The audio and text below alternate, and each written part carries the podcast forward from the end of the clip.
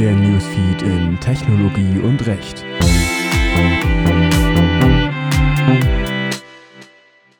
Libra, Digitalwährungen in Diskussion. Bereits am 16.06. kündigte Facebook öffentlich an, eine neue digitale Währung namens Libra einführen zu wollen. Diese Pläne stießen insbesondere in Parlamenten und Regierungen auf Kritik. Was ist Libra? Libras Mission ist eine einfache globale Währung und eine finanzielle Infrastruktur für Milliarden von Menschen bereitzustellen, die ihnen das Leben leichter machen. So heißt es im Libra White Paper. Diese Mission soll mittels einer neuen Blockchain, einer Kryptowährung mit hoher Preisstabilität und einer Plattform für Smart Contracts verwirklicht werden. Dafür bediene sich Libra an der Allgegenwärtigkeit des Internets, an der weltweiten Verfügbarkeit mobiler Breitbandverbindungen sowie an der Zugänglichkeit von Dienstleistungen über preislich nicht auszugrenzende Endgeräte. Ziel des Projekts sei ebenfalls die Schaffung von Innovationen in den Bereichen Compliance und Aufsicht, um dadurch die Effektivität der Maßnahmen gegen Geldwäsche zu erhöhen. Konkret soll die Währung dreiteilig aufgebaut werden mit einer Open-Source-Blockchain. Im Rahmen der Entwicklung dieser soll schwerpunktmäßig auf Skalierbarkeit, Sicherheit, Effizienz bei der Speicherung und Datenrate sowie künftige Anpassbarkeit geachtet werden. Mittels einer Währungsreserve, Stablecoin. Konkret sind Bankguthaben und kurzfristige Staatsanleihen als Sicherheit vorgesehen als eine gewinnorientierte, unabhängige, gemeinnützige Mitgliederorganisation. Diese soll der Koordination und Bereitstellung eines Fundaments für die Steuerung des Netzwerks und der Reserve dienen. Im Übrigen obliege ihr die Gewährung von Fördergeldern. Die für eine Blockchain-basierte Kryptowährung notwendigen Validator Nodes sollen diverse Unternehmen, gemeinnützige und multilaterale Organisationen und akademische Institute aus aller Welt sein, die sogenannte Libra Association. Eben diesen obliege die finale Entscheidungsgewalt, obgleich Facebook dabei eine Führungsrolle behalte. Der Meinungsstand. Seit der Bekanntgabe gibt es diverse Meinungen und Kritiken zu dem Vorhaben. Die wichtigsten Stellungnahmen hat der Ausschuss des Bundestages Digitale Agenda herausgearbeitet. Die Meinung der G7.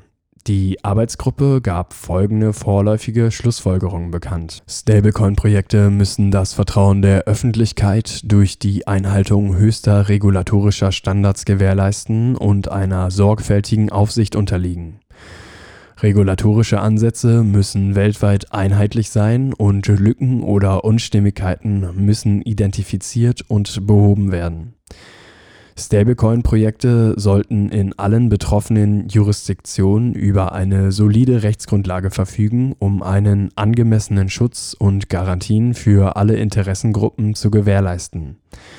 Zumindest sollten Stablecoin-Emittenten die Art ihres Engagements für die Inhaber und die mit dem Halten des Vermögenswertes verbundenen Risiken klar darlegen der Rahmen für Governance und Risikomanagement sollte die Widerstandsfähigkeit der Betriebs und Cybersicherheit gewährleisten die Verwaltung der zugrunde liegenden Vermögenswerte muss sicher, umsichtig, transparent und im Einklang mit der Art der Verpflichtung oder angemessenen Erwartungen der Inhaber der Münzen erfolgen, insbesondere um die allgemeine Integrität des Marktes und das Vertrauen der Inhaber von stabilen Münzen in Zeiten von Wohlstand und Rezession zu gewährleisten.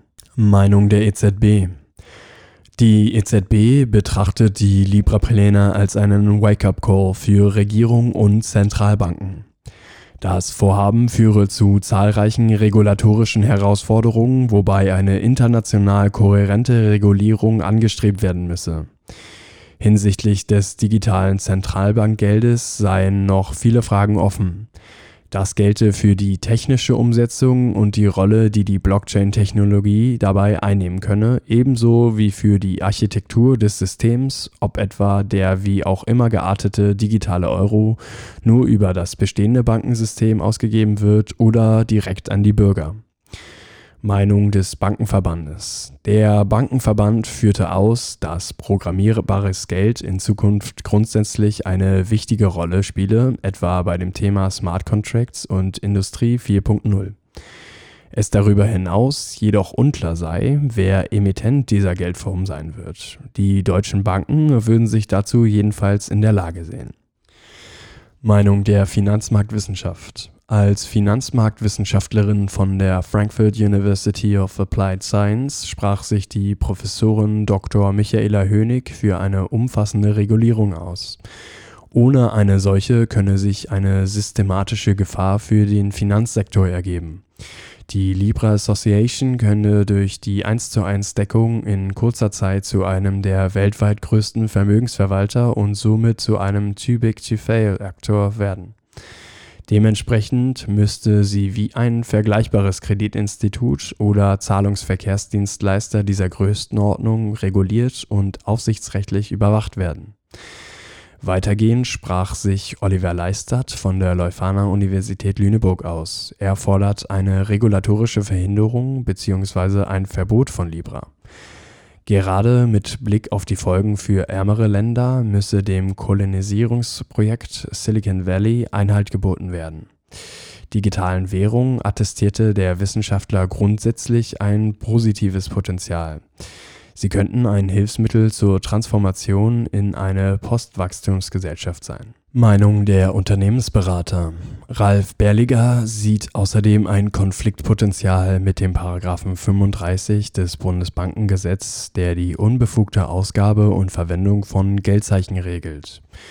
Dieser müsse hinsichtlich seiner Bedeutung geklärt werden, da anderenfalls eine Abschreckung des Finanzwesens und der Wirtschaft von einer aktiven Beschäftigung mit Kryptowährung entstehe.